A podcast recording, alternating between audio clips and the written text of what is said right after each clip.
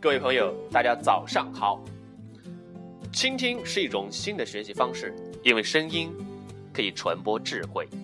那么从今天开始，让小军为你读书，成为你耳边的智慧的声音。啊，我们这个也是一个自媒体，咱们呢也开始尝试用新的东西、新的平台来进行我们新的学习和新的链接。今天为大家继续讲说话的魅力、沟通秘籍。今天要讲到的是说话的顺序二。在上一期节目里，我们讲了，我们先如何把重点、把结果抛出来，才不会给别人惊吓，吓到别人。那么今天恰恰反过来，如何先做好铺垫，少给别人惊吓？好了，我们继续来听故事。故事的开头讲的是两个多年未见的好朋友，两位女性朋友见面开始打招呼。琳达，好久不见了，你是你是裘安，哇，真是好久不见了，你越来越年轻了耶，算了吧，你才越来越年轻了呢，我差点都认不出你了。我们有五年没见了吧？嗯，是五年喽，日子过得真快。你儿子上小学了吧？都小学三年级了，真的啊？你还看上去像个啊大美女似的。嗯，儿子都这么大了，真令人羡慕。得了吧，你才不简单呢！琳达过去拍拍裘安的肩膀，说实话，我觉得你才真的年轻，你还没嫁呢。哎呀，一天忙一天到晚的忙事业，不嫁了，还是没结婚，不显老。琳达绕着裘安打量一圈，多时髦，多漂亮！嘘，放小声点。哎，传授两招。你是怎么保养的？哪有什么保养？裘安摊摊手：“你骗鬼啊！我不信，你一定下了功夫。”琳达的眼睛上下打量着，看着裘安：“你真要听？”裘安笑笑：“年轻，大概因为我皮肤保养还算好。三十五了，多半的人啊都会有眼袋，我没有。是啊，你是没有。”琳达把鼻子凑到裘安的面前，又低下头。你看，我就有，你有吗？裘安贴近看，你也没有啊？有。琳达把有拖得特别长。你有吗？我觉得你跟我一样啊。裘安把琳达一把拉到镜子面前，天花板上一盏投光灯正好打在两个人的脸上，立刻分出了高下。嗯，裘安沉吟了一下，一点点。你只有一点点，大概昨晚没睡好。得了吧，有就是有，不像你一点儿眼袋都没有。琳达把嘴撅起来说：“哎呀！”裘安重重拍了琳达一下：“眼袋算什么呀？涂点左旋一不就没了吗？”什么左旋一？是啊，你没听说过左旋一？美国最新基因工程的保养霜？没有，怪不得。来，裘安打开皮包。拿出一个小盒子，我刚买的，全新，还没打开呢。你要不试试？再不然送你好了。不不不不，我买我买，你帮我买一瓶吧。你真要买？可是蛮贵的哦。裘安拍了一下琳达，哎呀，说错话了。以你今天的身价，哪在乎这点钱呢？看你涂那么管用，我当然要买了。多少钱？琳达回桌子拿皮包。你可真性急。裘安眼，裘安跟过去笑笑。不过你今天也真碰对了人了，我跟这家美国公司呢也熟，七折就买到了，原价一万三，给我九千就成了。琳达愣了一下，不过只有半秒钟，又笑了，一边数钱一边说：“基因工程的东西确实不便宜，也确实管用。”裘安接过钱，又掏皮包，拿出一沓说明书交给琳达：“你看看。”就知道为什么管用了吧？上面全是使用者客户的见证。哦，对了，又拿出一张表格。如果你有朋友也感兴趣，你可以介绍给他们。来，你填张表，跟我拿货，只要卖十盒以上就可以拿半价。哲安拉着琳达到窗口，你看，楼下那辆红色的宝马就是我的。只要你买出百盒一百瓶。公司就会送你一辆，下个月公司还安排我去夏威夷呢。故事讲完了，你大概也看懂了。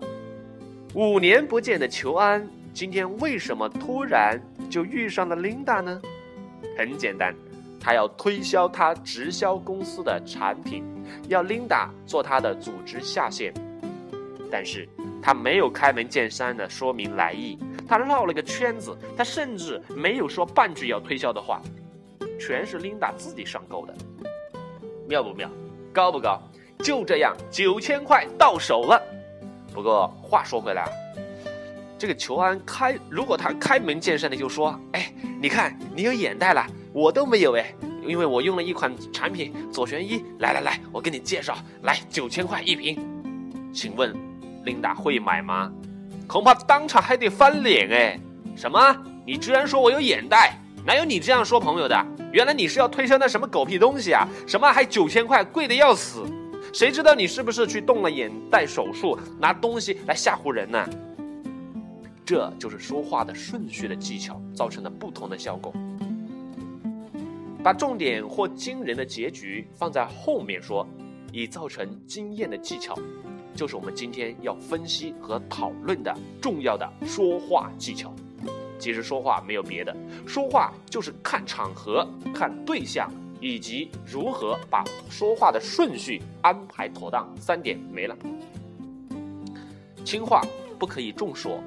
举个例子吧，有个老先生突然失眠，浑身乏力，对什么事都提不起劲儿，连大门都不愿意跨出半步，而且莫名其妙的想哭。老先生去看医生，医生检查后说：“嗯，你大脑出了问题。”老先生脸色立刻变了，吓得要死。医生又说：“是脑里的传导物质出了问题。”什么传导物质？老先生更加紧张了。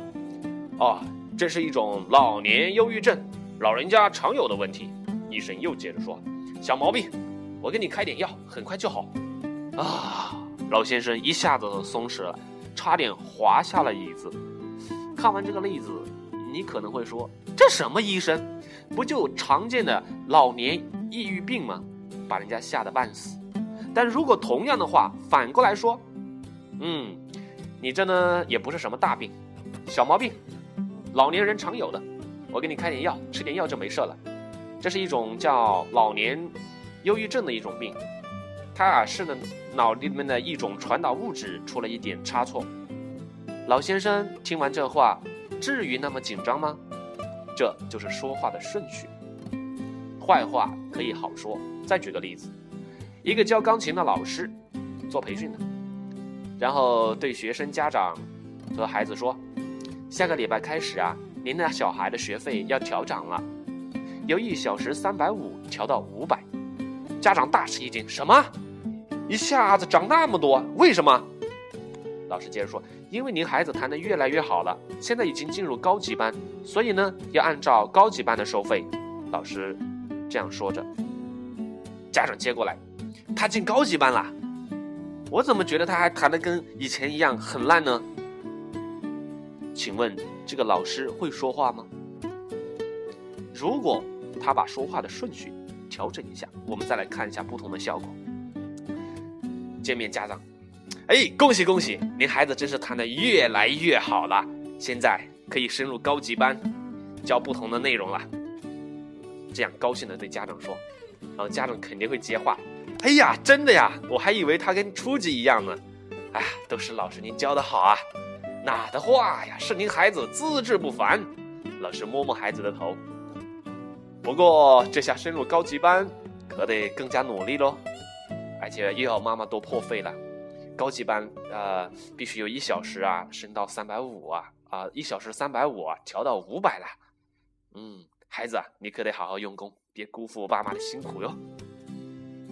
对孩子说，对父母说，调整不同的顺序，大家是不是感觉好多了呢？有以上这几个例子，我们可以知道，我们在陈述任何一件事情之前。都应该先想想用什么方法能造成最好的效果。你是希望对方大吃一惊，还是要他慢慢进入情况？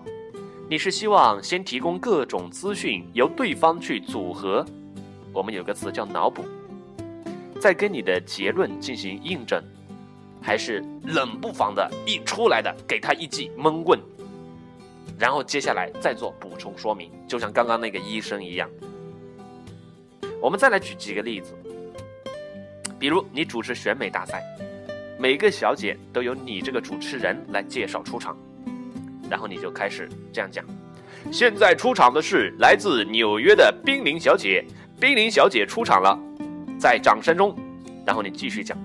冰凌小姐出生在纽约市，今年二十一岁，身高一米七，体重五十四公斤，是纽约大学的学生，主修英国文学，喜欢文学、音乐、旅游，希望将来当个作家。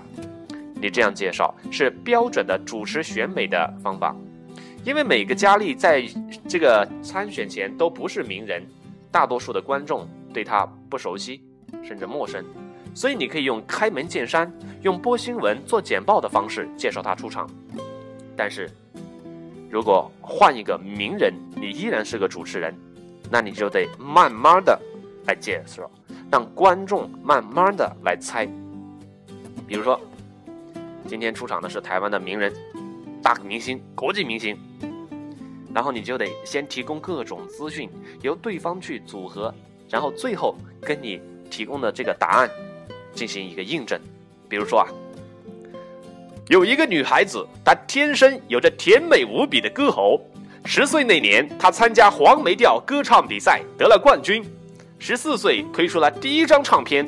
十五岁，他上了群星会节目。二十一岁，他开始在日本走红。一九八六年，创下了日本三连霸纪录。他的歌声更陶醉了全中国十二亿人口。现在就让我们以热烈的掌声欢迎这位国际巨星邓丽君小姐。于是现场，哇，气氛热烈，如雷鸣般的掌声，场面轰动。邓丽君当当当当当上场了。想想看，这样的话，观众是不是会情绪激昂？我们的这一个大明星是不是，哇，会感受到热烈的气氛？原因很简单呀，你把群众的情绪一步一步的带到高潮，好的主持人就会调动大家的热情，这叫热场，完全是跟说话的顺序有关。我们再来假设一下，假如你一开始就说，嗯，现在即将出场的是邓丽君小姐，让我介绍一下邓丽君小姐，哒哒哒哒哒哒哒，请问那感觉会好吗？而且就算有热烈的掌声。你一说出邓丽君，你后面介绍邓丽君的那些话，还有谁愿意去听呢？谁不知道呢？再说大家一鼓掌一起哄，你讲话根本就被淹没了，这就是糟糕失败的主持人。当你的介绍词与群众的反应相抵触，有些人想静下来听你说什么，有些人又要鼓掌，那掌声如雷贯耳，排山倒海，那气势能不减弱吗？所以，这就是好的主持人和坏的主持人之间的区别：说话的技巧、说话的顺序、铺垫的技巧。比如说，当你在公司主持这一个会议，啊，我们不一定当主持人，不一定上电视节目，不一定上舞台，但是家庭会议、公司会议、朋友聚会等等等等，咱们都有说话的时候。比方说啊，同学会，呃，男生介绍班上的一位女生。有位小姐曾经是我们班上男生做梦的对象，可惜，可惜，可惜，她早早就出了国，甚至做了博士夫人。哎呀，现在有了两个可爱的宝贝儿子。你们猜这位贵宾是谁？他就是我们的班花王玛丽。掌声雷鸣般的响起。于是，原本躲在后面的那个老同学王玛丽，在雷鸣般的掌声中，当当当当，像明星一样的走出来。不是大家都很惊喜吗？当你主持节目的时候，当你介绍开会人的时候，这种效果是会相差很多的。我们用这种方法去介绍，我们知道怎样去引导大家的气氛，引导大家的思想。我们不能透露出太多的这一个呃，一出来就介绍啊，他是王玛丽啊，他是邓丽君，或者说他耳熟能详的一些东西，比如说嗯，邓丽君，我们不能在开始就提到。啊，邓丽君小城故事，邓丽君空巷，呃，因为一提大家都知道了，全场就这个起哄了，掌声了，下面的话根本就说出来没人听了，就被淹没了，等等，就这个原因。好，当你在演讲的时候，让我们把同样的技巧来看一看，分析一下。给大家读一段话，也是一个人物的介绍，很有名。有一个人看上去很衰，他有四个孩子，但是早死了三个。他二十一岁的时候经商失败，二十二岁竞选州议员又失败，二十六岁失恋，差点死掉。二十七岁那年精神崩溃，三十四岁他竞选议员又失败，然后又竞选，然后又失败。四十五岁他改选参议员，还是失败。直到五十二岁那一年，他终于成功了，他成为了美国历史上第十六任总统。请问他是谁？他就是亚伯拉罕·林肯。这段话多有魅力，那它的魅力在哪呢？在于它一步一步的释放资料，一步一步的做铺垫，调动你的大脑，调动你的情绪，调动你的注意力，让你去猜，让你去想，最后，然后你头脑里组合的结果，跟主持人提供的结果不谋而合，最后光华四射的呈现出谜底答案。同样一段话，位置前后不同。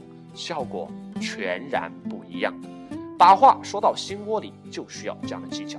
好了，今天的分享到此结束，我们明天见，再见。